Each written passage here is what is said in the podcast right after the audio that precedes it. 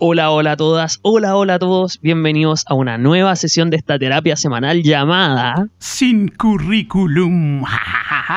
Eso, mi querido Yeye, le puso, le puso. Sí, bueno, obvio, po, obvio. Si yo este momento lo espero siempre, pues con ansia, con, con ganas, con ánimo. ¿Y tú? ¿Eh, eh, ¿Te pasa lo Ay, que me saliste lindo. Puta, sí, me pasa, la verdad. eh, eh, Esta, esta es mi parte favorita de la semana, cuando me siento y me pongo a grabar. Me encantaría estar en el estudio ahí con el viejo pascuero que nos acompaña y todo el cuento, pero puta, eh, no se puede, po, weón, no se puede. La cuarentena es más fuerte que nosotros. Sí, weón, duró, duró poco el estudio, weón. Le dimos como dos, dos sesiones de uso y después encerrado acá, encerrado de pana. sí, encerrado de pana. Oye, hablando de encierro, ¿cómo has pasado la cuarentena, guachito? Lo he pasado bien. eh, eh, aparte de todo, no, no siento que he, he perdido la cordura y todo eso. Quizá al principio sí. Bueno, debo decir que esta es mi quinta semana de cuarentena. Ustedes llevan Oh, parece más que la chucha. dos o tres, pero yo llevo ya cinco semanas. Esto técnicamente es un mes encerrado. Y, Increíble, weón. Yo, yo no podría. Sí, no, y lo que Y debo estaba- hacerlo. Sí, sí, hay que hacerlo y es responsabilidad de todos para que esta cuestión funcione y se... No sé si que es... Bueno, ojalá se solucionara con cuarentena, pero por lo menos evitar los contagios, pues, weón. Eso. Así que no, pues bueno, y estaba haciendo hartas cosas que, eh, que antes no hacía eh, producto del encierro, pues, weón. Así que proyectos musicales que, que, que había dejado botado y que ahora estoy produciendo y con una productividad, compadre, que no, que, que antes no había tenido. O sea, me desconozco, weón. Mira, mira, justo eso te iba a preguntar, cómo iba avanzando los proyectos musicales, porque siempre me estoy diciendo, no, tengo una idea musical, tengo como algo armadito por acá, tengo una cuestión así en la cabeza y como que queda en eso, en la idea, se queda en el papel y nunca termina ahí en la guitarra, en el papel, nunca armáis la pista, weón, porque te da paja y toda esa cuestión. Tal, tal cual, y ahora como que, como que no te queda de otra que hacerlo nomás porque no tenía otra weá que hacer, pues, weón. Sí, en el, el fondo... Igual, en el fondo bueno. Sí, pues en el fondo todo lo que es, prioridad ya lo hiciste, eh, el tiempo que te queda para después o perdí la gordura o hacía algo productivo, pues, o sea, confiando que eso productivo que estás haciendo más adelante se va a poder apreciar, eh, eh, porque ya todo este tema con el bicho ya se habrá solucionado. Oye, a propósito de productividad, te cuento una historia triste, weón, me, me- me- pasó y me acordé durante la semana, pues, weón. Que ver. la iba a mencionar aquí. Ya, lo que pasa es que, bueno, eh, los que nos llevan escuchando ya un tiempo saben que eh, yo estoy muy próximo a titularme po, eh, de abogado y toda esta cuestión. Ah, ¿verdad? cuento- Pues, sí. Sí, pues el cuento es que estaba listo para dar mi examen de grado, ir a la universidad, pedir mi hora y todo el cuento. Y resulta que a propósito de toda esta pandemia del COVID Brian, em, la universidad dejó de funcionar. Y como dejó de funcionar, salvo para el tema de evaluaciones y clases online, eh, mi examen de grado se suspendió hasta nuevo aviso. Así que mientras esperemos que pase la pandemia, no, no me puedo titular, pues ahí estoy chantadito. Algo algo no quiere que seas abogado, Nico, entonces. Ese El universo no quiere que sea abogado. Y yo ya estoy. a- no, no creo en esas weas místico-mágicas, pero el universo eh, a lo mejor está conspirando para que yo no sea el abogado que pretendo convertirme, pues, weón. Pero bueno, por otro lado, tenemos eh, la preparación para mi entrada a la segunda carrera, pues, weón. Así que es un tema que les voy a adelantar ahí más adelante. Sí, po, obviamente. Pero, oiga, no le he preguntado. ¿Cómo le ha ido con la cuarentena misma? ¿Se está volviendo loco? ¿La está resistiendo íntegro? O sea, la he resistido bien, la he resistido como debe resistirse una cuarentena. O sea, está ahí encerrado en tu casa y no, no podéis salir, no hay, no hay mucho más allá de eso. Pero sí, eh, ya pasé como esa etapa de estar más aburrido que la cresta. Bueno, sigo estando más aburrido que la cresta, pero ya descubrí que tengo weas que hacer. Entonces, em, a pesar de que estoy aburrido, estoy chato, quiero puro salir, quiero salir a carretear, juntarme con mi amigo y toda la cuestión, que no lo voy a hacer porque creo que es una estupidez salir en este contexto. em, igual he encontrado cosas alternativas que hacer, o sea, aparte de estudiar para el grado, esta semana me he estado preparando mucho para lo que es el tema de la entrada a la universidad con mis clases online y además em, también le he dado harto al tema de estar eh, escribiendo mucho. eh, No sé si te había contado, de hecho les conté a todas las personas que nos escuchaban que estaba escribiendo hace un par de capítulos atrás. Y mm, también me he dedicado a revivir viejas pasiones. Y eso también lo vamos a dejar ahí para más adelante. Buenísimo, entonces se viene un programa dominguero entretenido. Exactamente. Da lo mismo que cuando usted esté escuchando esto, haga como que lo está escuchando un domingo. Sentado en la comodidad de su casa, porque está en cuarentena y no puede salir. Claro, oye, pero independiente de eso, ¿no te ha pasado que el domingo es como un día latero de por sí, weón? Puta, para mí el día de dormir la siesta. Para mí es un día, es un día que, ¿sabes que Yo preferiría que saliera del calendario. O sea, saltar del sábado al lunes, weón. No, estáis loco, weón. Estáis loco. No me gusta, ¿sabes que Me cargan los domingos, incluso están las vacaciones. Creo que, latero, weón. es que, ¿sabes lo que pasa? Es que yo, por lo, en lo personal, asocio al día domingo como un día de preparación para comenzar la, la semana latera de siempre, ¿cachai? Entonces, como que no podía estar completamente desco- desconectado. Es que si lo ponía en ese concepto, si elimináis el domingo, convertía el sábado en el día de preparación para entrar a la semana, pues. Y más encima, a mucha gente tú le quitas el día en donde va a pasar la caña. Y eso es malo. Es que, es que yo había pensado en eso y no necesariamente porque el sábado, por definición, bueno, no por definición, eh, pero es un día que culturalmente se conoce como el día del carrete para hacer algo entretenido, por lo tanto estás entretenido sin poner tu mente en algo fome como que tenéis que partir el día lunes, ¿cachai? ¿Me explico? Mm, igual puede ser.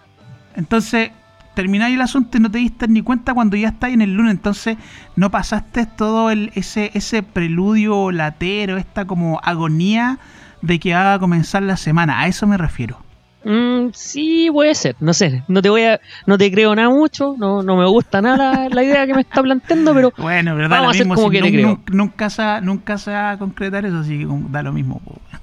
Exacto. Oye, antes de que demos el pie inicial y vayamos a este match de quién sabe cuántos minutos llamados sin currículum, quiero dar un especial saludo a la gente ahí que nos está eh, siguiendo en nuestras redes sociales, sin currículum-podcast. Ustedes lo, pueden encontrar ahí en Instagram, también estamos en YouTube y por supuesto en Spotify. Y además, eh, ese, junto con ese saludo, quiero saludar a los cabros de 501 con los cuales eh, he estado conversando esta semana. Hemos estado también jugando online.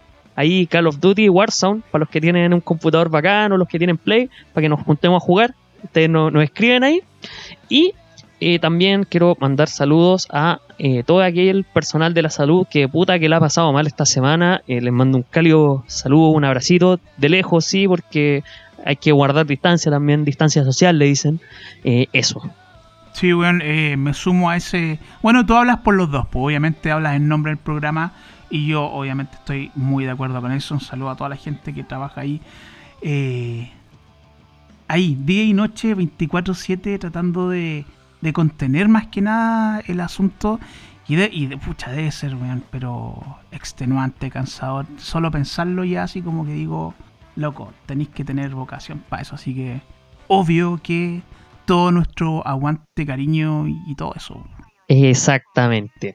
Oiga, hablando de aguante, le quiero contar una cosita bien bonita, weón. A ver, cuénteme.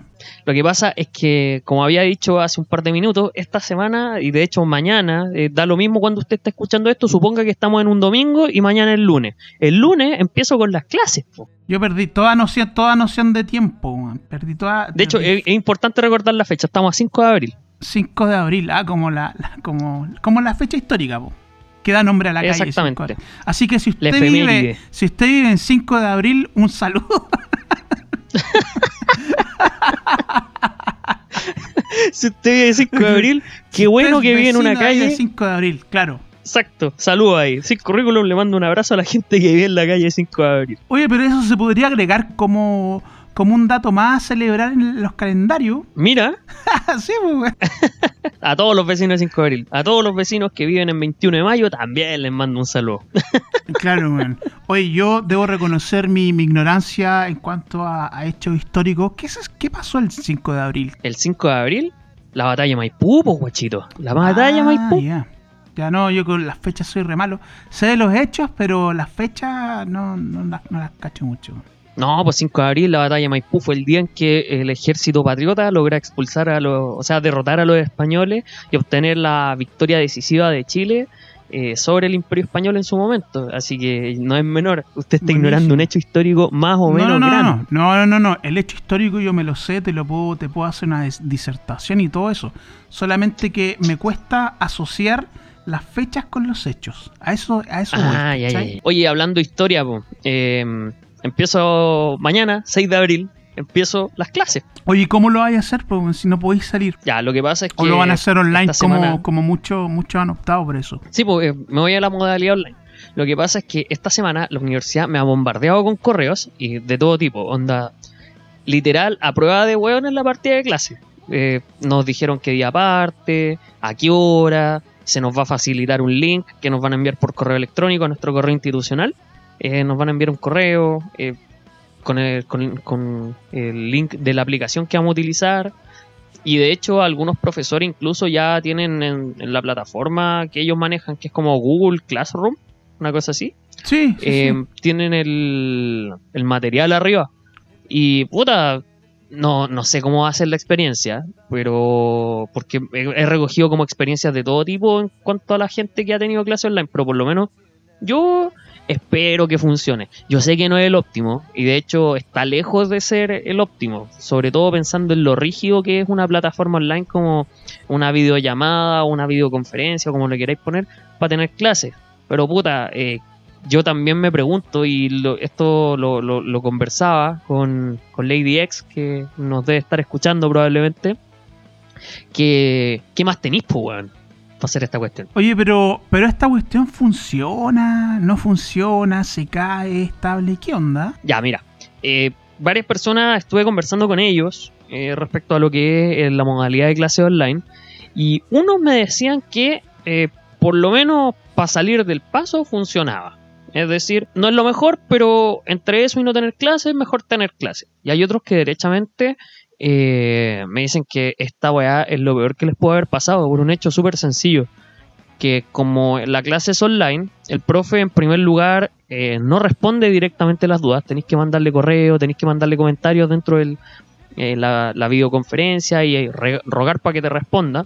Y segundo, eh, se ha prestado mucho en algunas universidades, eh, no voy a dar nombres, ¿para qué? Pero se ha prestado mucho en algunas universidades para lo que es el abuso de la sobrecarga de trabajo por parte de algunos profesores. Onda, todo el trabajo que ellos no hacen en semanas o meses de clase, eh, prefieren enca- encaletártelo ahora que ya están haciendo la cuestión y claro, bombardean a los cabros con tareas, con trabajos, con lecturas, con controles, con pruebas y ni siquiera estando en la universidad tenían una carga académica tan exigente, ¿cachai? Entonces también eh, se abusa un poquito de la herramienta en algunos lugares. Y yo creo que en general, finalmente, y desde mi postura, esto es netamente una opinión personal, si alguien no está de acuerdo conmigo, puta, de- podemos sentarnos a conversar, yo feliz, de hecho me gusta sentarme a discutir. Pero ¿cómo se van a sentar a, a discutir contigo si la gente no puede juntarse, Nico? No, no incites a, Puta, a la hacer una videollamada, po, una videollamada, po, Eso, pues después nos acusan por irresponsables que incitamos, y somos Miren, incitadores. Me comprometo, me comprometo a que después de la cuarentena me siento a conversar con usted. Después de la cuarentena, no antes. Sí, no, pero O tranquilo, durante. si al final nun- nunca, nun- nada de lo que uno se hace por estos medios realmente se ocu- realmente ocurre, así que tranquilo. Ahora, Sí, nos agarramos a combo, lo espero en la Plaza Italia. No va a pasar el, el oposicionista que con- por puro llevar la contra va a lo va a hacer, ¿cachai? Ah, tú dijiste, así que nos vamos a juntar, weón. Y vos ahí. Esperando agarrarme a combos, po, weón. sí. No, pero básicamente ha sido eso, como que hay gente que está de acuerdo y le parece porque no hay otra opción y hay otra gente que de verdad le molesta porque se ha prestado para uso, porque derechamente hay profesores o docentes, eh, claro, hay docentes que no tienen idea de cómo funciona el esquema de clase online y como que juran que es la versión recargada de la sala de clase y por tanto se sienten en la libertad de reventar en trabajo a los cabros. Y yo creo que eso eh, también no, no está bien, ¿cachai? Entendiendo la, la, la especial, lo especial de este contexto. Yo creo que al final va por ahí la cosa. Bueno, evidentemente que no es, no es el mejor panorama para hacer una clase, cualquier clase en general. O sea, hay clases y clases que se prestan para la modalidad online, pero hacerlo como que para todos, todas las clases sea así, es como un poco... Es, di- es difícil. Ahora yo imagino que las evaluaciones y todo eso, en cuanto a nivel de exigencia, estarán acordes a las limitaciones del, del medio que se está usando, porque claramente que no podía hacer un montón de preguntas, eh, no podéis quizás explayarte, no podéis... Bueno, esta cosa trae muchas limitaciones a las cuales hay que acomodarse y entre ellas son las exigencias al momento de, la, de evaluar. Sí, pues eso es verdad. O sea, yo creo que lo mínimo de criterio que se debiera tener es el hecho de que, entendiendo que en un contexto normal y entendiendo que un contexto en el cual no tenía el ambiente académico óptimo, tampoco podís eh, irte al chancho y exigir como si estuvieras en la sala de clase o si tuvieras la oportunidad de estar en la sala de clase. Yo sé que hay gente que no está ni ahí con ir a clase, pero ese ya es otro cuento, es otra variable, pero el tema es que la exigencia tampoco bajo esa lógica puede ser la misma, sobre todo entendiendo que no podía resolver gran parte de las dudas y no podía acceder a gran parte de los conocimientos a los cuales debieras acceder para contestar una prueba como corresponde. Pero eso también es, es, importante y, hasta tiene su cuota de gravedad en el sentido de que finalmente estás formando profesionales con, muchas limitaciones en cuanto a, la metodología, en cuanto a, a las herramientas. Podría ser que los profesionales que salgan al final dado dada esta desventaja, porque es una desventaja, no sean de lo mejor en términos de, saber cumplir con las expectativas del, mercado o las, o las necesidades de la sociedad. No, claramente, o sea, pensemos que hay un montón de ramos prácticos incluso que no podía hacer y o existe casi imposible forma de hacer producto de este contexto. Pero sabes que de repente, no sé, yo creo que igual el tema online depende de muchas cosas, que no se te caiga la cuestión, o sea, la factibilidad técnica, que yo creo que no todo el mundo tiene. Em, pero por ejemplo, yo creo que es más factible de, repente ponerle, chantarle al profe ahí delante de una cámara, un par de luces, y que te haga la clase de acuerdo a su programa. Ese video lo sube cual YouTube, tú lo ves, anotas las dudas y después a través de una especie de chat o alguna especie de otro video, no sé de qué forma, le haces ver las dudas al profe, el profe te, te, responde. Si no le entendiste, le vuelve a preguntar. Y después de eso, una prueba. ¿Y por qué, por qué digo esto? Porque finalmente el video se queda ahí, ¿cachai? Ahora, es muy probable que la clase quede grabada también. Pero entre, entre estar preocupado, que no se te caiga el internet, entre ponerle atención al profe, entre que se corta, se entrecorta la señal, yo creo que es mejor poner un video ahí y vais liberando el recurso, vais liberando el recurso, el computador te funciona mejor, quizás. Exacto, o sea, sin ir más lejos, ya a nosotros nos cuesta estar conversando acá, imagínate hacer una clase ante 20, 30 personas. la lógica te dice que ya no es óptimo, pues, Oye, a propósito de eso, vi un video muy bueno en Instagram puta, por ahí de andar. En volar lo alcanzo a compartir ahí en nuestras redes sociales. Un profe estaba haciendo la clase y preguntaba cómo se podía mejorar el tema de la calidad de audio. Y un alumno le, pone, le pone, eh, se pone, se mejora la calidad de audio con Alt F4. ¿Qué hace Alt F4? Sí, pues, Alt F4 en Windows por lo menos eh, cierra la aplicación, pues. Y el tema es que el profe aprieta, ya, voy a apretar, al F4, y se desconecta y todos cagados en la risa, pues, weón. Ah, sí, les da risa eso, Nico. Puta, agarrar para el huevo al profe, sí. Yo, yo, por ejemplo, básicamente soy respetuoso con la gran mayoría de los docentes que conozco porque son dignos pero de está buena la pero talla, lo vi como una talla, pues, Pero está buena la talla, sí. Sí, bueno, o sea, si yo, profe, me hacen esa talla y caigo, o sea, yo no voy a caer porque yo sé que hace al F4, pero si yo cayera, puta, no me indignaría, la verdad, sería como, puta, estos huevones. Bueno, yo, me acuerdo, yo, me acuerdo cuando iba al colegio hace muchos años y a veces nos tenían que ir como a la sala de conferencia donde había un proyector donde nos mostraron un video educativo. Había un compañero que tenía un reloj control remoto, ¿cachai? La avanzaba para la época. Y el weón le cambiaba, le cambiaba la, señal del proyector con el control remoto de su reloj. Y la profe estaba, ya, ¿quién fue? ¿Quién fue? ¿Fuiste tú? A ver, ¿dónde está? ¿Puedes mostrarme las manos? Así como, no, profe, nada que ver, no fui yo.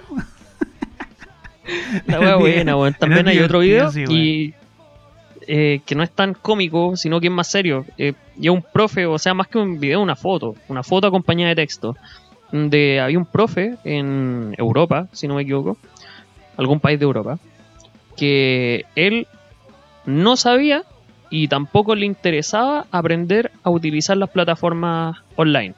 Por lo tanto, él solamente. No, pues, y cá- cáchate. Y por lo tanto, él decidió hacer una weá súper novedosa, pues.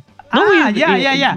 Bueno, tiene su giro entonces. Sí, pues le pidió a alguien que le armara la videoconferencia y una vez iniciada la videoconferencia, él se encontraba en una de las salas de clases de la universidad, hizo la clase como si estuviera en el- la, en- llena su sala y para no sentirse solo, para que no se sintiera que le estaba hablando a nada, sentó un, un, un peluche en la, en la mesa. Y hacía su clase como si fuera la clase online, pues, weón. Sí, pues. ¿Por qué? Porque el profe finalmente venció la barrera técnica, ¿cachai? Él la superó porque él dijo, yo no, no estoy ni ahí y no, no tengo cabeza para superar las barreras técnicas y que las voy, voy a enfrentarlas a mi manera. ¿Qué hizo? Simplemente le pidió a alguien que le pusiera la cámara y le abriera la videoconferencia y el resto era hacer lo que él siempre ha hecho en la sala de clases, que tampoco es malo, ¿cachai? Y todos los alumnos, claro, pues las reacciones que hubieron fueron tremendas, o sea, eh, poco más decían, viejo, aguardan este weón en un búnker y lo sacan cuando se acabe la cuarentena. Así. Oye, pero buenísimo, ¿sabéis que es interesante esa cuestión de, de cuando la mierda pesta, tú agarrar esa mierda y transformarla, o en, no sé, en, en- en- en oro o, o a- acomodarla a tu propia necesidad? Em, Sí, pues, y al final es eso, yo creo. Es exacto, bueno, igual nosotros acá estamos tratando de vencer un poquito la, la, la- barrera técnica, ¿cachai? Estamos haciendo esto a través del teléfono y un par de computadores, una cosa así. Bueno, es de hecho es así. Pero se trata finalmente de no quedarse ahí simplemente porque la tecnología significó una barrera. Exacto, es eso. Yo creo que más que nada eso. Igual, eh, yo creo que lo lindo de todo esto es que echáis de menos la sala de clases después de tener esta weá de las clases online, weón. Oye, pero qué loco el efecto que se produce porque cuando estaba ahí en clases presencial tú deseabas hacerla más cortita, más simple ya. En el computador, online, estás en tu casa, en la comodidad y todo el cuento, pero ahora resulta que es como un peo esa wea, weón. Sí, weón. Y de hecho, eh, puta, eh, yo iba a la universidad, a la sala de clases a puro dormir, a puro ver películas y a ver anime, y luego pienso, puta, la verdad es que debería haber aprovechado más la sala de clases, weón. Justo ahora que voy a empezar con mis clases online, pienso en mi cabeza, puta, de verdad no le tomé el peso que realmente tenía la sala de clases, weón. Claro, y ahí yo, yo quiero hacer una, una- un análisis filosófico que dice así. Porque nunca sabes lo que tienes ¡Woo! hasta que lo pierdes. Y Nah, te poní- te poní cuático, Pero ese es weón. bacán, es bacán Juanes, po, weón. Sí. No, bacán, te, Juan, te subís weón. por el chorro, como, como dice el, el profesor Rosa, es que niños se ponen muy huevones. Sí, no, pero, pero más allá de eso, claro, uno valora las cosas cuando no las tiene, po. Y de hecho, Yo bueno, creo que todo, todo, va todo- para allá. todo este tema de la, de la cuarentena y todo eso tiene que ver con lo mismo. Ahora estamos, ahora valoramos el hecho de ir al supermercado, a la farmacia, hacer cosas que antes hacíamos y que dábamos Son por obvia. Como- y antes las dábamos por obvia, pero cuando nos las quitan, que por razones obvias tiene que ser así, ahí uno las valora, weón. Así que no, ojalá Sí, todo esto sirva para un, un cambio de perspectiva, weón, de muchas cosas. Nos haga ser Ojalá mejores, sirva. De hecho, hay varios analistas que algunos se bancan por el hecho de que toda esta crisis sanitaria, sumado a la crisis social, va a generar cambios reales, ¿cachai? O va a desembocar finalmente en el mediano y largo plazo en cambios reales. Otros dicen que el impacto va a ser casi nulo considerando cómo funciona la sociedad y la idiosincrasia chilena, pero ya ese objeto de otro debate y la verdad es que eh, no estoy tampoco para sentarme a hacer esos análisis sociales. Yo creo que a mí no me corresponden al final del día y yo creo que más, más que nada tenemos que quedarnos ahí en el campo del hecho, ver cómo se desenvuelve todo después de la crisis. Claro, pero tener una su buena dosis de optimismo también es saludable. Sí, totalmente. Sí, weón. Y además, eso, pues, weón. Así que yo que mañana empiezo, harto aguante para mí y sobre todo harto aguante y harto ánimo y le mando un abrazo bien apretado con una distancia razonable para evitar el contagio a todas las personas que están ahí dando cara con sus clases online, que ahí Sí, están dando cara con las pruebas, que están dando pruebas, eh, o sea, que están dando cara finalmente con todo lo que implica las dificultades de hacer clases en una sociedad que jamás fue preparada para tener clases por medios digitales, weón.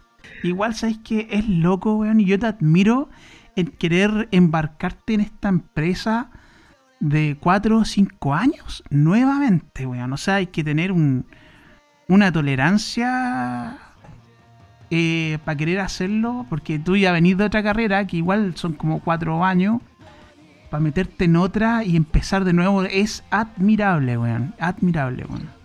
Puta, eh, la verdad es que fue un elemento que tuve súper en consideración, o sea, y fue una pregunta y un cuestionamiento que me hice hartas veces, o sea, ¿estáis dispuesto a pasar por otros cinco años de universidad? Y fuera de la casa de putas que quedó en la casa y toda la cosa. Em, yo, después de conversar harto conmigo, llegué a la conclusión de que el trofeo es tan grande, y yo creo que no, no existe trofeo más grande que poder cumplir una meta o poder cumplir un sueño. Y mi sueño es ser profe.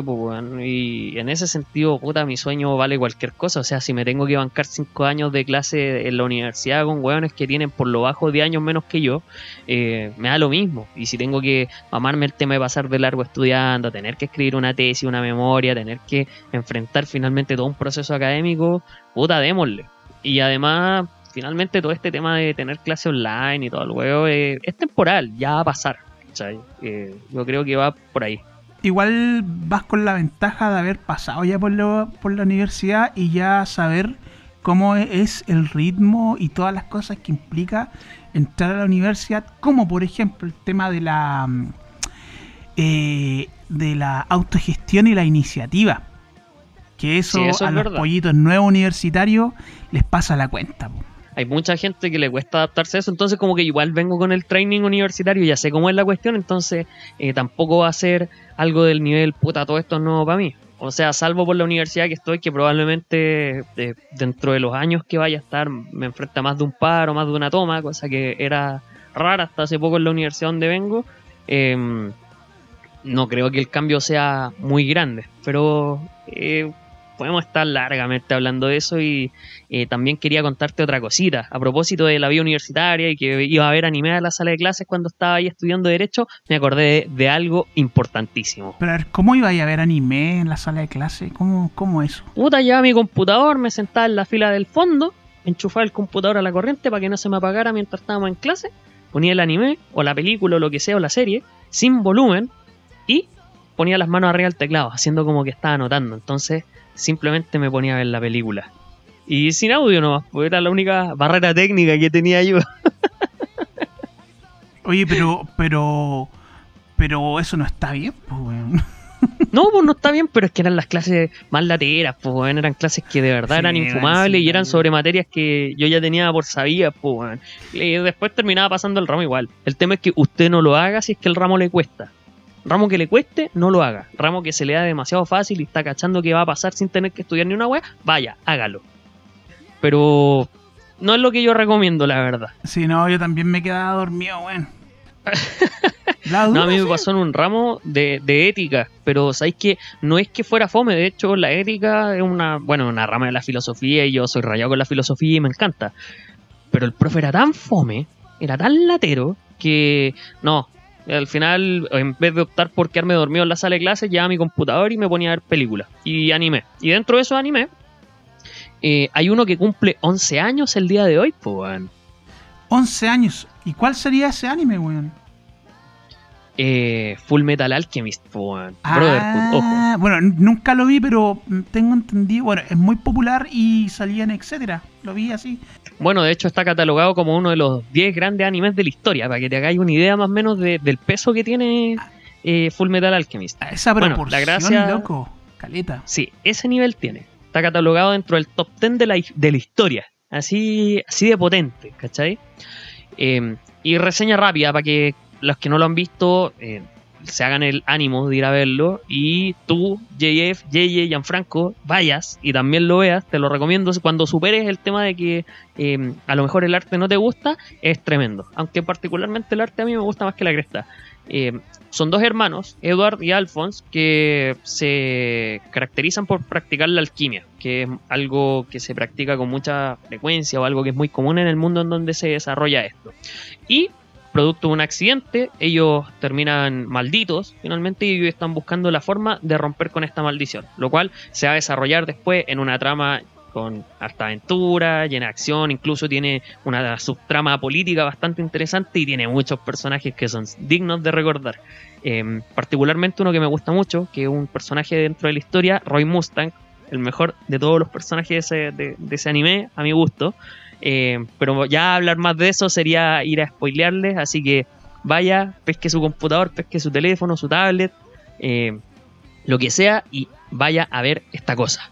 Por favor, le va a gustar mucho. Cumple 11 años el día de hoy, fue emitido por primera vez en Japón el 5 de abril del año 2009. Full Metal Alchemist Brotherhood, la recomendación del día. Buenísimo, Buena, Oye, pero, eh, ¿y esto dónde, puedo ver esto? En Netflix. Bueno, plataforma. En Netflix está. Eh, de hecho, aquí está la versión antigua de Full Metal Alchemist, la nueva versión de Full Metal Alchemist, y están los live action que son asquerosos, de malos, así. ¡Ay, qué buena! Hay, hay muchas películas live action que, que, que muy malas, weón. O sea, desde Street Fighter, la misma Dragon Ball Z, había una versión americana, pero también había una versión así como taiwanesa y que era también. Sí, sí, la ubico. Era malísima. Sí, y era muy. Es como, era como antiguo y todo eso. ¿Por qué no hacen weas como bien, weón? Si se cacha que el mono es. Oye, pero sí. Oye, pero hablando de Marvel Live Action, Netflix se ha sacado así como el sombrero en hacer malas adaptaciones de weas. O pero sea, eso, ¿cuál es el punto de hacer adaptaciones a live action ¿Cuál es, cuál es, cuál es, ¿Qué es lo nuevo? ¿Cuál es el aporte nuevo que haces a la serie o al mundo, al universo de la serie haciéndolo en imagen real? Bueno, no he analizado mucho el fenómeno del live action, pero como lo que me nace a mí debe ser porque igual debe haber gente, un grupo, un buen grupo de gente que le llamaría la atención cómo sería esto si lo hubiéramos hecho con actores, ¿cachai? O qué actores podríamos encontrar para desarrollar dichos papeles. Hay live action que efectivamente son de una calidad tremenda, ¿cachai? Pero no es la regla general. Muchos live action mueren eh, en el olvido y se llevan los puteos de los fans. O sea, es ver cómo fue la reacción del, del live action de Dead Note, que lo vi y me dieron ganas de vomitar de puro verlo, eh, para darse cuenta. Finalmente el live action yo creo que eh, responde a una necesidad que es que los fans les gustaría ver esto hecho con actores. O hay gente que realmente lo impone porque así debiera ser. Hay live action muy buenos, como te digo, pero no son la regla general. La verdad es que muchos, casi todos, la verdad, de los live action eh, son una mierda. Derechamente, son una mierda. O por ejemplo, si lo van a hacer en live action, ¿por qué no, no lo hacen como era la serie realmente? ¿Cachai? El de Dragon Ball, Dragon Ball Evolution mostraban a Bulma casi como una confuteca y Bulma no, no, no, no pegaba ni una patada, weón. ¿Para qué hacen esa weá? Goku iba a la universidad, pues, weón. Ese weón es el vago por excelencia y él lo ponían yendo a la U. ¿Cuál es la.? O no, claramente que no era parte de la cultura de Goku ir a la universidad si era un niño. Un niño mono, ¿cachai? ¿Por qué no lo hacen así? ¿Por qué no se respeta eso?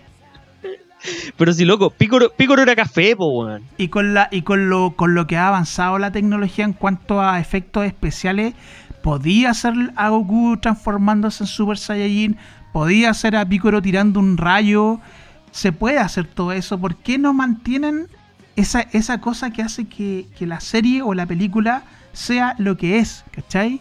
Bueno, yo creo que todo pasa por el hecho de que muchas de las personas que hacen live actions derechamente no ven el material de referencia. Yo creo que se asesoran nomás y pegan una ley a Wikipedia y luego eh, hacen lo que creen que es lo correcto, ¿vean? y terminan con esas aberraciones. O sea, Dragon Ball Evolution es un insulto a los live action, así como el de Death Note es un insulto a los live action, así como el de Full Metal Alchemist, que es una de las peores adaptaciones que he visto del mejor anime que he visto en mi vida. No, no. El, de Death, el de Death Note no lo encontré tan malo, weón. Es que si lo comparamos al anime, es pésimo. Pero por ejemplo, el de Street Fighter, weón. Todos sabemos que el protagonista de Street Fighter es Ryu. ¿Por qué hacen a, a Guile, weón?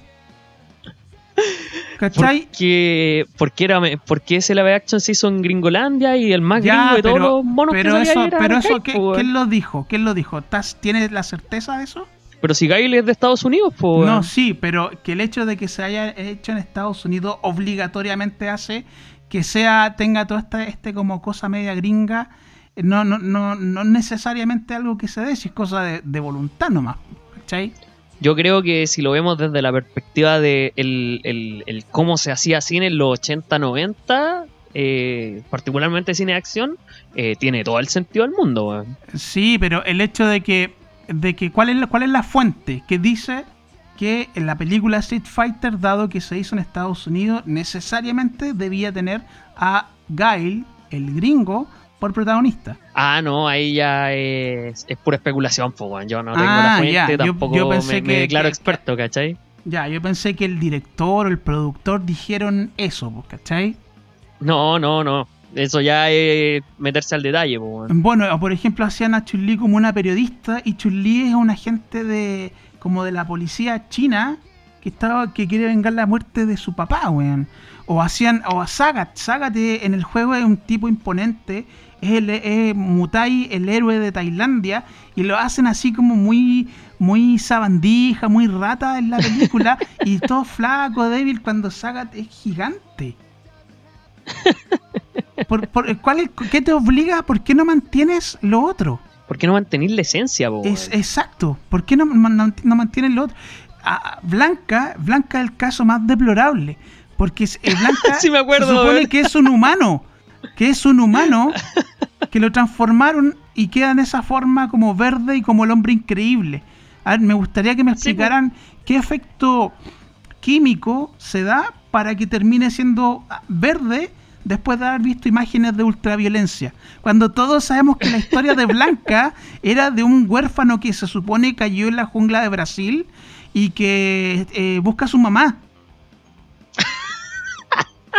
O, o Dalsin, Dalsin, lo. Dalsin lo hacían como un científico que era el que estaba a cargo de transformar a esta persona en blanca, pero su ética le impedía hacer eso y por lo tanto trataba como de aminorar los daños que estaba generando en blanca porque obviamente Dalsin no quería hacer eso, pero Dalsin todos sabíamos que era un tipo de la India, bueno, eso se mantuvo, pero que el tipo estiraba los brazos y las piernas, y las piernas. Sí, pues porque se suponía que era como estos faquires, pues, nada más. Exacto, exacto. ¿Y qué tiene? ¿Por qué lo hacen como un científico? Digamos, ¿qué te obliga a hacer a hacerlo de esa forma? Y ya el caso más, el de Bison, weón. Bison era, era un tirano y todo eso, y no un payaso picado a Hitler, que era más bien ridículo, no inspiraba ni pero ningún temor, nada, weón.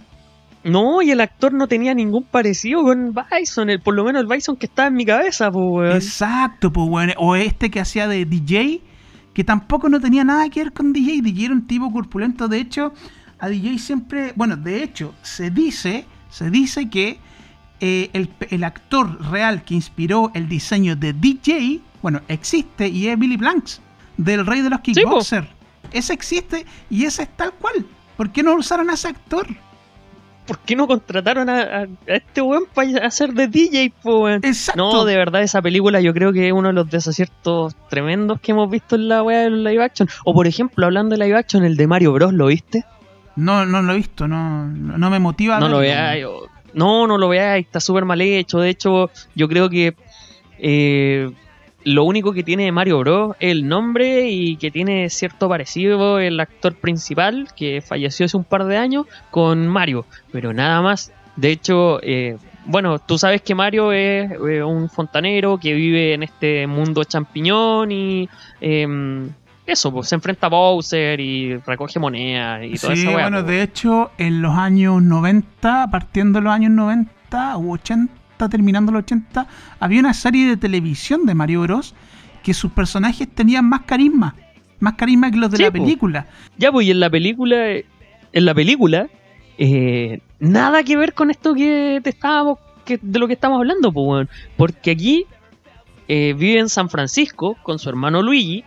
Y, y estos weones son efectivamente fontaneros, pero el tema es que tienen como una camioneta y van a hacer pega. Y weón, la, la, la princesa Peach eh, no tiene nada que ver con lo que es- estamos acostumbrados. Bowser era un weón que tenía los pelos parados. De hecho, voy a buscar la imagen, la voy a compartir en redes sociales. Era un weón que tenía los pelos parados. Sí, pues y también los Koopas, o no, los Goombas, que era como uno de los enemigos básicos del Super Mario. Aquí eran hueones corpulentos, así como, como con, con gabardina, y tenían cabeza de dinosaurio, pero muy pequeñita. Esa era como todo eso, y la interpretación de, de la ciudad donde se desarrollaba todo esto, que era una ciudad subterránea, era como una interpretación, era una weá tipo Blade Runner, que era maravillosa, pero era hecho para una película de mierda, entonces perdía todo el encanto. Y Claro. puta, Yoshi era un dinosaurio, literalmente era un dinosaurio. Bueno, Yoshi es un dinosaurio. Eso Sí, está, pues, eso pero está no bien. era ese dinosaurio, pues, weón. No, no lucía como Yoshi. Exacto. Ah, Era ya. como un Godzilla chiquitito, ¿cachai? Una wea así. Oye, pero hablando de live action, también ya no, no, no sacrifiquemos y no echemos a la hoguera todos los live action. Hay uno que recuerdo que lo vi cuando chico y ahora lo vi más viejo. Y la verdad es que conservaba mucho la esencia del material de origen. ¿Sabéis cuál es? No. Death el Note. de. No, no, olvídalo. A mí me gustó. el... No, a mí no, lo odié, weón, con la vida. está bien No, el live action de, de Mortal Kombat. Sí, puede ser.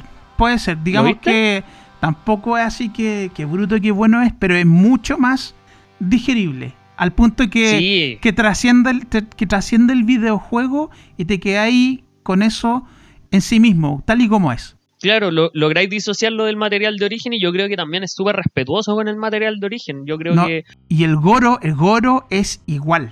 Igual al del videojuego.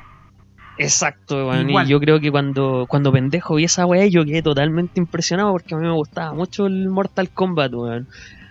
Y yo quedé impactado, po, weón. O sea, ver esa weá en la tele eh, eh, otra cosa, weón. No como el blanca, el blanca con peluca. Claro, po, incluso el, el, el Liu Kang era muy parecido. Sí, weón, era bacán esa weá. Era igual, muy, muy bacán. igual de repente hubiesen usado los mismos actores que sirvieron para diseñar el juego, porque eran actores, son personas que existen realmente, son actores de verdad. o sea, Entonces el- también tenían una dificultad menos, exacto, de hecho, el que hace de como de Scorpion, Johnny Cage y Sub-Zero es el mismo actor, Joe o Daniel Sí. Pesina. Daniel Pesina creo Sí. que se llama, sí. Existe, por el tío, ¿por qué no usan ese mismo?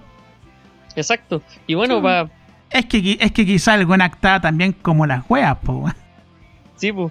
Pero pa- eh, por ejemplo en su momento para interpretar a los diferentes eh, variantes que tenía Scorpion o Sub-Zero, que eran Smoke, este weón de Reptile, el otro mono de mierda, este, el, el, el Noob Saibot y todas estas cosas, eh, simplemente le cambiaban la paleta de colores, pues weón. Sí, y nada cual. más. Y cambiaban el set de movimiento. Economía, pues weón. Ah, claro, Pero- eso, es la- eso era la. pero uno lograba diferenciarlos, en weón. Mortal, Mortal Kombat 1. Claro, y bueno, hasta, hasta el 3 de hecho, y de ahí para adelante ya se empezaron a distinguir mucho más, pero en general era, era eso, ¿no? Eh, No, y, oh, ¿sabéis cuál live, up- live action era pero pero mala, sí, pero mal?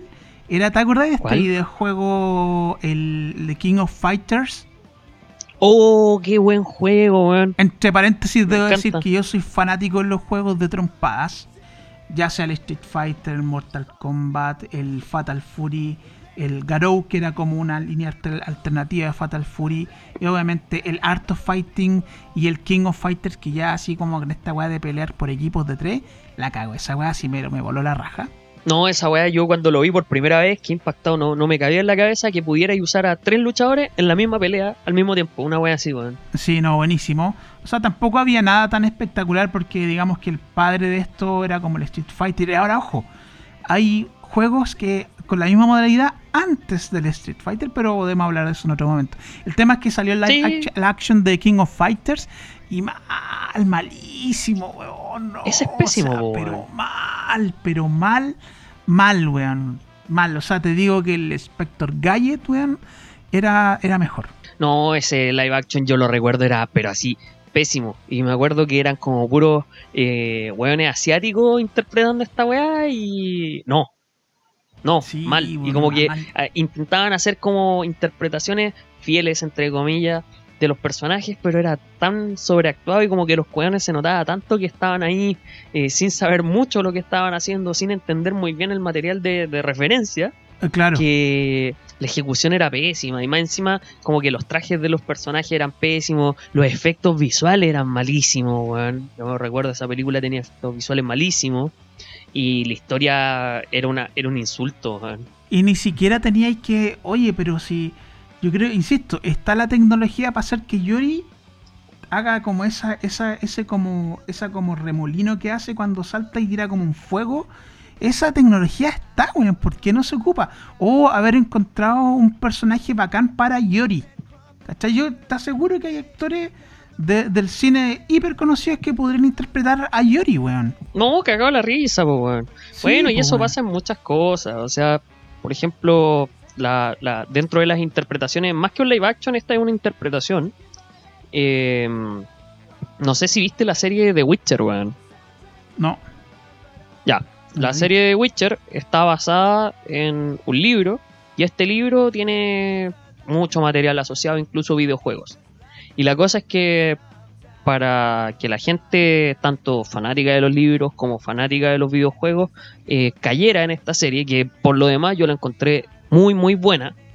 eh, en cuanto a lo que es el planteamiento, la historia, más encima el material de referencia que son los libros, como que es muy fiel a los libros, etcétera. Incluso se, se, se toma la molestia de ordenar en ciertos puntos la trama de los libros para que quede todo como un como una weá orgánica. También se tomaron la molestia de hacer al actor principal, que interpretado por Henry Cavill, que es Geralt de Rivia, lo más, pare- lo más parecido posible al Geralt del videojuego. Entonces, eh, y a su vez, eh, hacerlo muy parecido al Geralt de los libros. Entonces, como que se logra ahí unificar eh, las dos visiones que existen sobre el personaje principal y en general sobre los otros personajes y no resulta chocante, por ejemplo, escuchar esta cuestión o ver esta cuestión que por lo demás es totalmente recomendable. Así que si tiene tiempo vaya a ver The Witcher, no se va a arrepentir. Se lo recomienda Nico de Sin Currículum. No sé, weón, no, creo que vi como algunas imágenes, pero ¿cuál, cuál es esa, weón? Quizás la estoy confundiendo, porque lo que vi no me tincaba, weón. ¿Cómo, cómo era el personaje no. protagonista? El personaje, el protagonista, es alto, eh, tiene el pelo blanco, tiene ojos Ah, el de gato. Ya, ya, ya, ya, ya, ya, sí, sí, sí, sí, me tinca, ahora sí. Ya, es que ahora sí, ya, estaba, estaba con la duda de si se trataba de ese personaje, sí, sí, sí. Ya, y el- el- esa, esa serie es demasiado buena. Y más encima, tiene una de las canciones más pegajosas que he escuchado últimamente. ¿Ah, sí?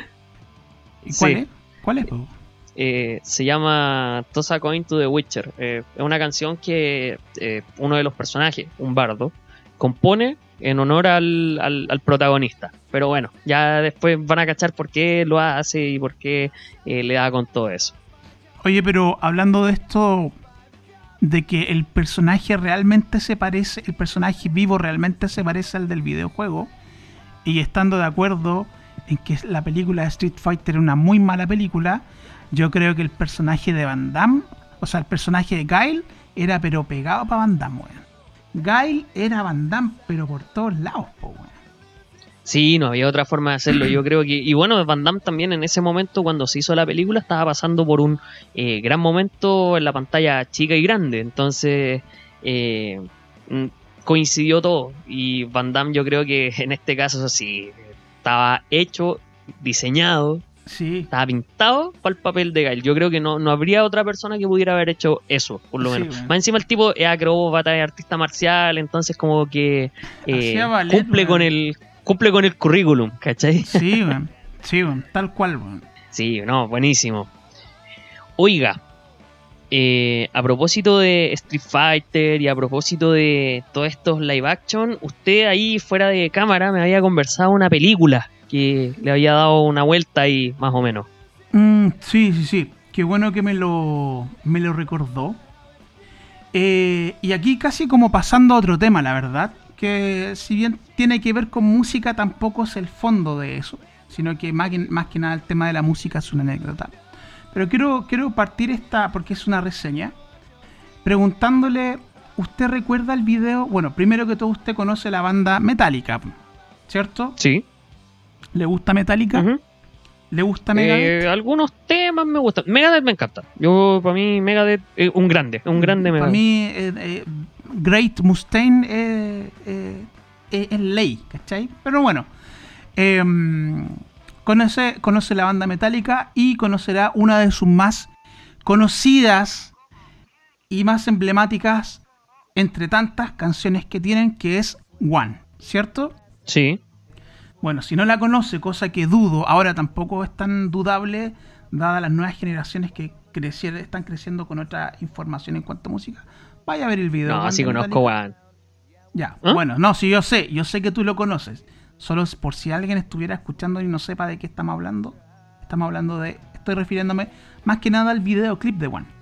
Bueno, esta canción icónica y emblemática de Metallica tiene un videoclip, como decía, eh, que tiene unas imágenes de apoyo al mismo videoclip donde ellos salen tocando como una especie de galpón y al mismo tiempo se van intercalando imágenes como de una especie de película en blanco y negro. ¿Se recuerda eso? Sí. Bueno, yo en este tiempo de cuarentena me he puesto, me he dado la tarea de hacer cosas como un poco insólitas y un poco rebuscadas. Y me di la tarea de averiguar qué eran esas imágenes. Si era una serie, Ah, mira. era una película, qué era. Y resulta que di con la información. Ya. Eso es una película. Pero es una película que está basada en un libro. Y déjeme decirle que este libro fue publicado en el año 1939, o sea, el año de la pera. Y fue uno de los primeros libros. Oye, pero fue el mismo año que publicamos sin currículum, po, weón. Verdad. Verdad. Así es. Y déjeme decirle que eh, fue premiado por esta National Book Awards y le dieron el premio, escuche bien, al libro más original de 1939. Ah, ¿Ya? o sea, estamos hablando de palabras mayores. Exacto.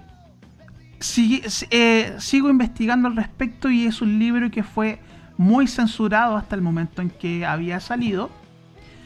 Eh, digamos, o sea, desde mi perspectiva personal, encontré que era, era un material muy avant-garde, muy avanzado para la época que estaba. De hecho, ya manejaba conceptos cinematográfi- cinematográficos que en la época no se acostumbraban a usar. ¿Ya? Este libro se llama Johnny Got His Gun, que puede traducirse así como Johnny empuñó su fusil. Y es una de las cosas Ya. Más crudas que he visto últimamente. Pero ¿dónde está la crudeza de esto? No están los efectos especiales, no están las imágenes impactantes, sino que en el concepto de el libro. Libro slash película. ¿Y por qué hago también un poco de diferencia? Porque el libro termina, tiene un final diferente de lo que tiene la película. ¿Ya? Pero yo vi la película y voy a hablarles de la película. Resulta que... Ya, eh, mire, cuéntenos. Sí, sí, sí. Mira. Eh, a ver. No va a haber, no hay un programa de sin currículum que en cuanto a tiempo me dé lo suficiente para abarcar todos los temas que resultan respecto, respecto del análisis de esta película. Temas eh, filosóficos, temas éticos, morales, sociales, religiosos, etc. Y ahí está la riqueza de esto. Eh, pero yo voy a hablar de lo más rápido y lo más obvio, digamos. Eh, resulta el contexto. Eh, Joe Bonham, soldado que sirve al ejército de Estados Unidos en la Primera Guerra Mundial. Ese es el contexto. Y aquí quiero Ya, que... mira qué interesante, No, y aquí viene lo interesante. Y acá quiero que pongas atención porque se trata de que este muchacho se despierta en la cama de un hospital después de haber sido alcanzado por una por un misil, por una bomba. Resulta que este muchacho despierta, de a poquito empieza a despertar en el hospital y se da cuenta que ha perdido sus brazos, sus piernas, toda su cara, incluyendo sus ojos, oídos, dientes, lengua, quedando completamente inmovilizado y completamente sordo, Oh, mudo y ciego. Mira, mira. Che, su Reducido qué horrible, y fíjate, y toda su percepción del mundo solamente queda reducida al tacto limitado. O sea, en lo poco de cuerpo que a este muchacho le quedó, solamente podía sentir en una parte. Oye, ojo, y aquí está, digamos, como lo más crudo del asunto, y por eso no tiene que ver con efectos especiales, sino que con el concepto. Porque si bien su cerebro funciona perfectamente, esto lo deja prácticamente prisionero de su propio cuerpo. Y ahí es cuando comienza horrible, la verdadera película, porque consiste en un monólogo consigo mismo. Dado que su cerebro sigue funcionando y él demuestra ser muy inteligente, empieza a analizar su situación, lo que lo llevó a eso, empieza a filosofar, de repente habla con Jesucristo.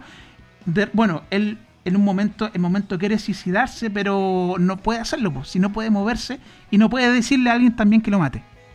Entonces, esta situación de quedar atrapado en tu cuerpo, realmente, que viendo incluso la película, solo la película, te produce esta cosa como de asfixia, de angustia, de claustrofobia, porque es, yo diría que es imposible, desde mi perspectiva, no ponerse en el lugar de este muchacho y preguntarte qué harías tú en esa situación.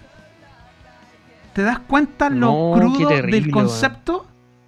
¿Te das cuenta lo crudo del o sea, ya, me lo describiste, ya me describiste cómo funcionaba y como que me provocó, me dio algo, me dio algo así como así como una sensación de, wow, qué horrible. pensar, qué horrible que quiero, quiero comunicarme, quiero manifestarme, pero no, puedo hacerlo.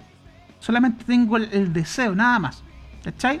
Dentro de lo que es el, el, apartado técnico de la película, pero dentro del apartado técnico, como decía, empiezas a explorar, para una película tan antigua, conceptos del cine muy avanzados, que era, por ejemplo, todas las imágenes del tiempo real de él, digamos, estaban en blanco y negro, pero todo lo que correspondía a eh, recuerdos, fantasías y sueños estaban a color. Qué raro, y con un leve difuminado, como para darte la idea de que esto es un recuerdo. Ahora, ¿por qué en color? No lo sé. ¿Cachai?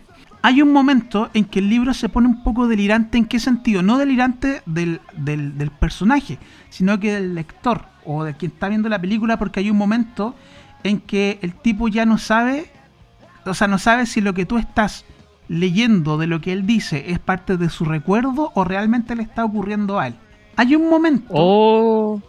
En un momento, en estos monólogos que dicen, eh, él dice en el fondo que quiere morir o que lo metan dentro de una caja de cristal y que lo pasen por todo el, el país, por, por ferias y pueblos y todo, cosas así, como una, como una atracción, de un, como si fuera un freak show de un circo de, de de personajes o de criaturas como extrañas, así como la mujer barbuda. ¡Ay, loco! Qué, qué, cuático el concepto de la película, weón. Exacto, pero él quería hacer eso para demostrar los eh, horrores de la guerra.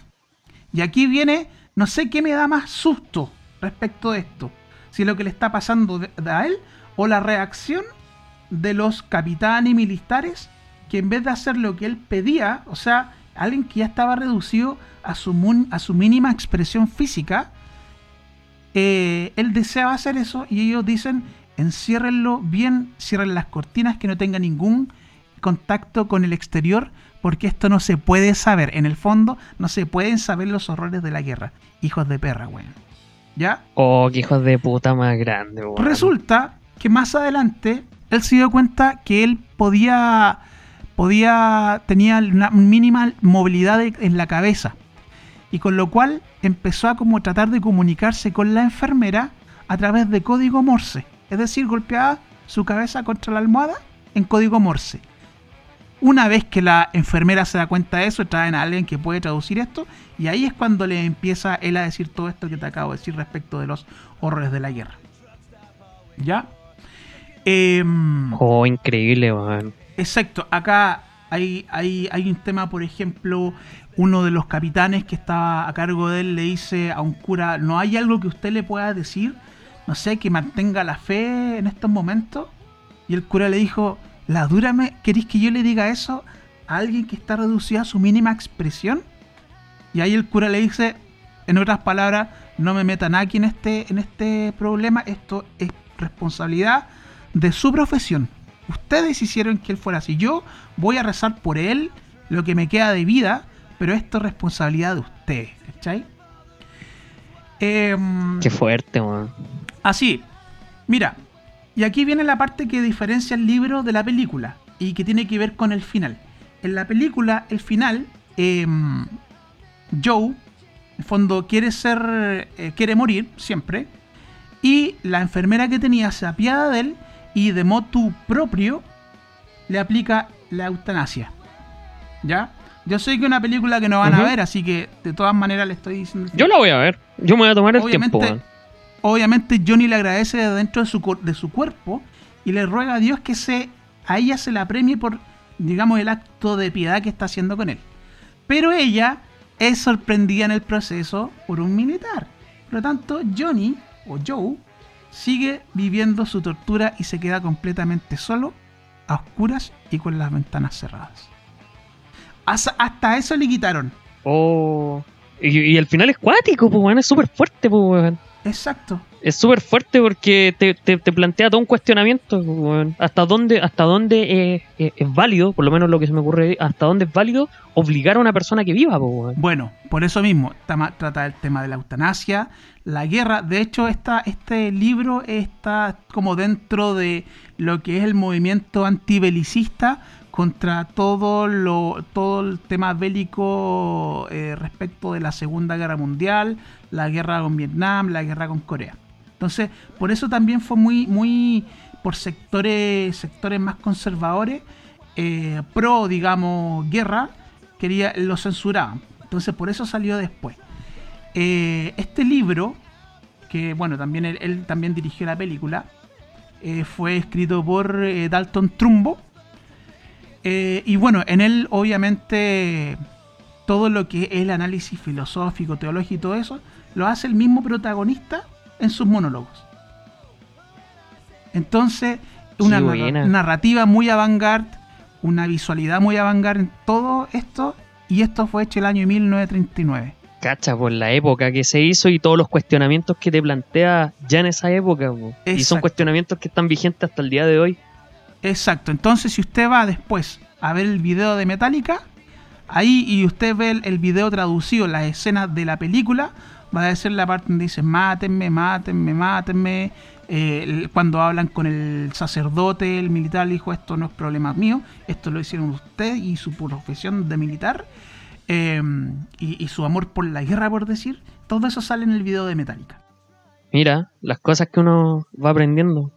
Claro, así que bueno, yo sé que es algo muy denso para un día domingo en la tarde, pero eh, de repente podría, podría darle una oportunidad a esto para la reflexión y más que nada eh, reflexionar sobre nuestra condición humana en este mundo. ¿Qué es lo que nos hace humanos? La biología, nuestras decisiones, nuestros principios. Ahí lo dejo para que, para que lo se haga esa pregunta en, en lo más íntimo de su, de su vida. No, tremendo. No, recomendación te sacaste, weón, de verdad. O sea, a partir de un video musical había todo un contexto detrás y toda una película y toda una obra gigantesca, pues, weón. No, sí, tal de, cual. de verdad, Yeye, hoy día te luciste, te ganaste una medallita. Te la voy a mandar por Chile Express. Gracias, gracias, sí. Dalton Tumbo se llama Johnny Got His Gun, como Johnny empuñó su, su fusil. En, español, en, Hispanoamérica, se, se tuvo esa traducción.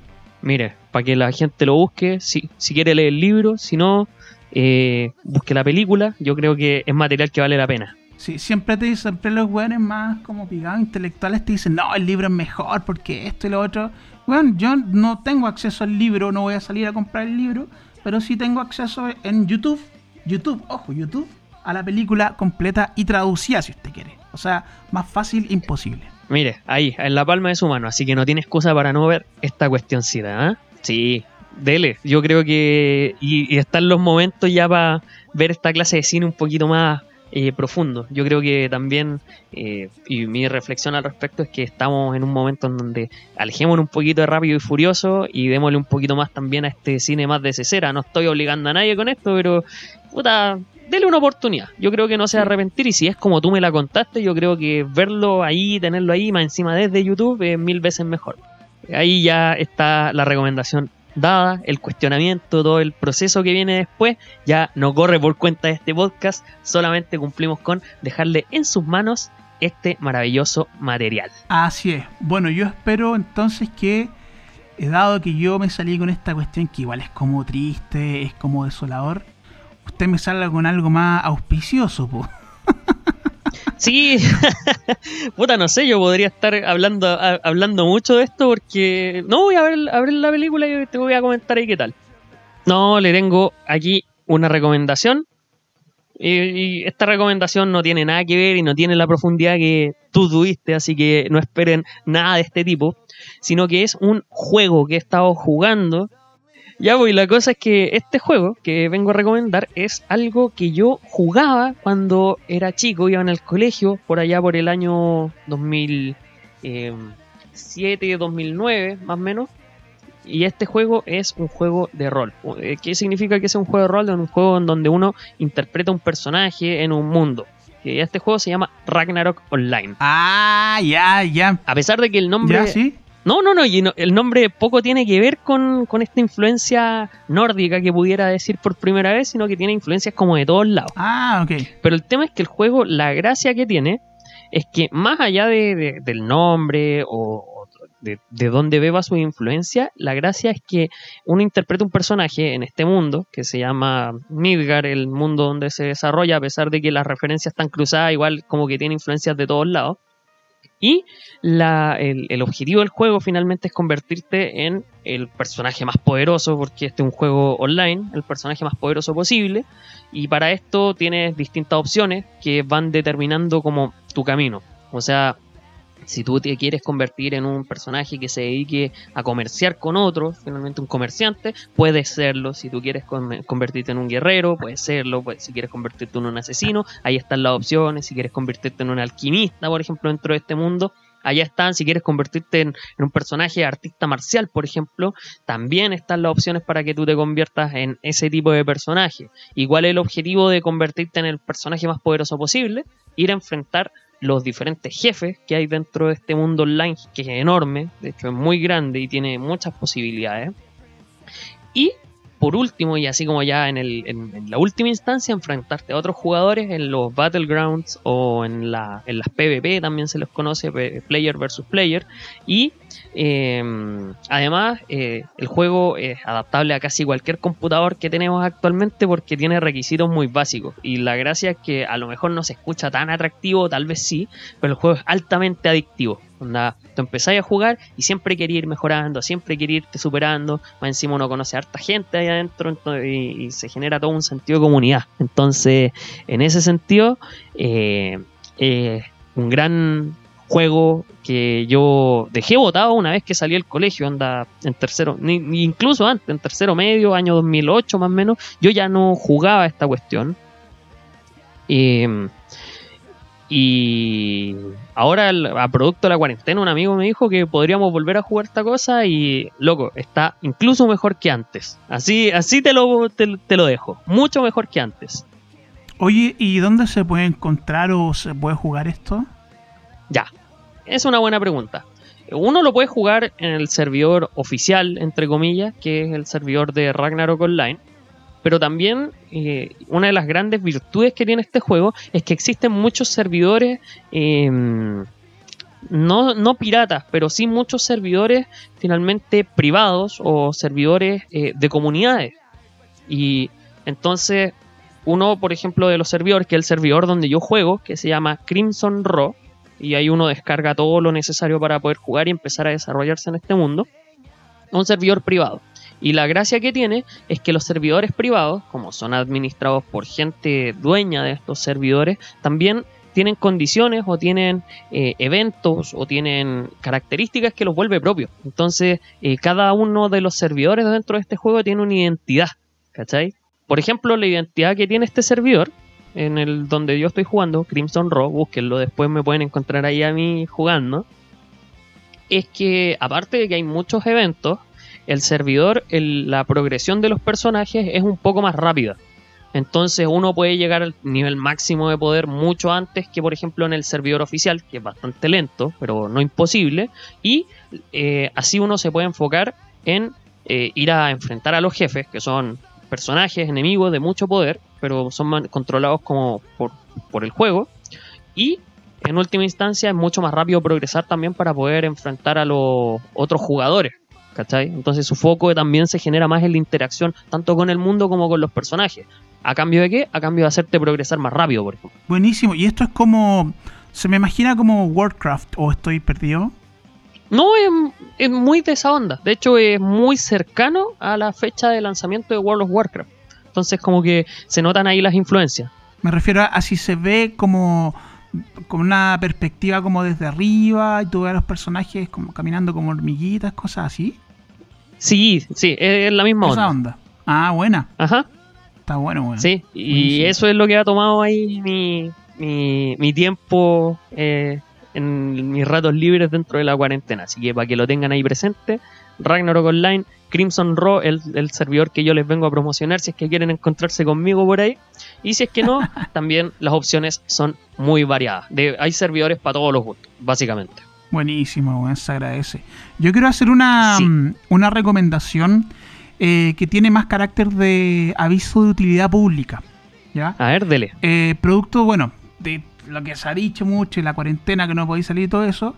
Eh, acá en la casa con mi gente eh, no hemos visto la necesidad de recurrir a servicios de compra de alimentos, verduras, frutas y ese tipo de cosas a personas que hacen este tipo de, de, servicios, porque te lo traen a la casa y ellos no tienen problema con pedir permiso porque es parte de su trabajo. Tengo entendido que ellos son las excepciones eh, a los permisos, ellos no las necesitan, así que te pueden traer las cosas. Y contactamos a una persona que tenía todo un tema armado al respecto y super pro, eh, muy, muy conveniente, muy mm, diligente y muy responsable eh, aquí nosotros le hicimos el pedido y nos lo trajo ayer y todo en excelentes condiciones. Trae los, productos de Lo Valledor. Eh, y yo quiero colaborar si está, alguien está teniendo un problema con ese tipo de labores que no puede salir a comprar alimentos que es de primera necesidad, yo le puedo dejar este dato de esta persona. A esta persona, ojo, no me paga, yo no tengo nada con esta persona, solamente quiero, quiero, quiero promover el, el, el, esfuerzo, la iniciativa, el emprendimiento y sobre todo que tiene como lema eh, que eh, la usura, la usura no va con, con, los servicios de esta persona. Entonces, eh, un servicio que es súper cotidiano, esté cargado con una cosa valórica, yo la respeto mucho y quiero, digamos, de alguna manera premiarla dando el aviso por si alguno de ustedes lo requiriera, ¿ya? Se llama Mercadito Cachipún.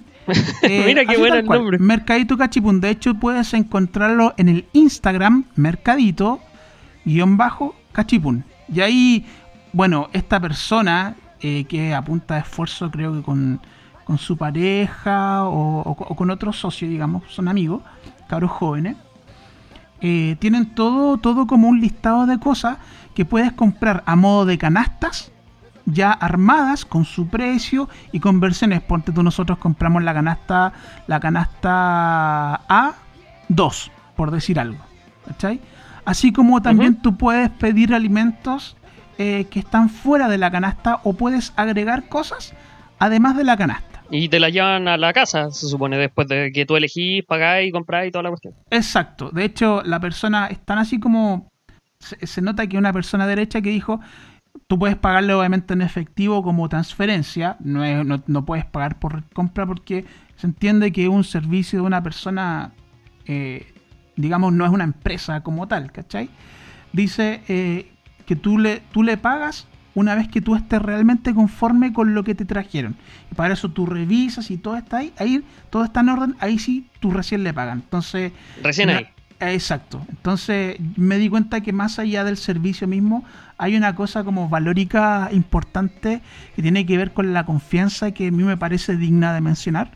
Eh, así que nosotros no tuvimos ningún problema con, con el pedido. Llegó tal.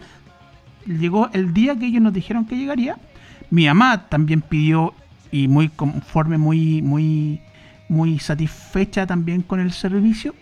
Así que si lo necesita, se llama Mercadito Cachipún. Lo puede buscar como Mercadito Cachi, es, eh, guion bajo Mercadito guion bajo Cachipún por si lo necesita. Así que, Buenísima. Una, una tremenda recomendación también. Anda iluminado idea, me gustaste. Sí, no sé. es que obviamente que a, mí me, a mí me faltan esas cosas, es lo más probable que a muchos les falten esas cosas, así que ahí dejo el dato. Insisto, a mí me, me funcionó súper bien y yo creo que probablemente a los demás también. Así que de repente podríamos dejar el link de la persona para que vean los servicios y los productos que hacen y, Y eso. Bueno, podríamos compartirlo ahí en Instagram para que la gente eh, cache de qué va todo esto. Así que Claro. no lo olvide. Instagram, mercadito-cachipún. No, Tal y como se- y, eh, todas la- las se verduras y frutas, así, pero de primera calidad. Todo así, pero impecable. Todo fresquito, todo. Na- nada que decir, la verdad. La raja. Bueno, eh, dicho eso entonces, eh, yo creo que ya es momento de ir cerrando esta nueva edición de su podcast favorito. No olvide que eh, puede encontrarnos en nuestras redes sociales, ahí en Instagram, sin currículum-podcast. También me puede encontrar tanto a JF como a nosotros, como a mí, digo, en YouTube y por último en Spotify. Sin currículum, monito verde, ahora llevamos mascarillas porque somos responsables, así que eh, no lo olvide. Algunas palabras al cierre, mi querido contertulio. No, solamente quería preguntarte cómo lo vamos a hacer ahora que vaya a entrar a clase. Deduzco que tu tiempo va a ser limitado. Tranquilo, tranquilo. Eso lo vamos a resolver porque no podemos dejar a nuestra gente sin su podcast. Habemos programa entonces. Sí, habemos programa. Las Habemos clases no son barreras. O, o la, o Llueva, lo- tiemble, lo- nieve, relámpago, rayos, se acaba el mundo, coronavirus, eh, vainavirus, paltavirus, la wea que haya, weón. Este podcast sigue. O lo, o lo hacemos mientras estás haciendo la clase, pues divides la pantalla, una para tu profe y otra para el programa. También es una opción. Es una opción. Claro, ya Buena cosa, cuando, buena cosa. cuando ya sea profe, consideren si lo quieren contratar porque así fue su preparación. mientras hacía un programa de podcast. claro, estaba transmitiendo el podcast y por el otro lado estaba viendo la clase. Todo al mismo tiempo. Se Claro. puede. Sí. No, obviamente sea eso. responsable nomás y póngale ahí de nuevo a esta, a esta Muchas gracias. No, obvio, vamos a hacerlo. Ya, pues no, y nada más que decir. Amor, paz eh, a todos. Cuídense como siempre. Les, les- en la les casa. queremos mucho, así que. Eso. Bueno, que estén bien, chiquillos. Nicolás habla. Adiós.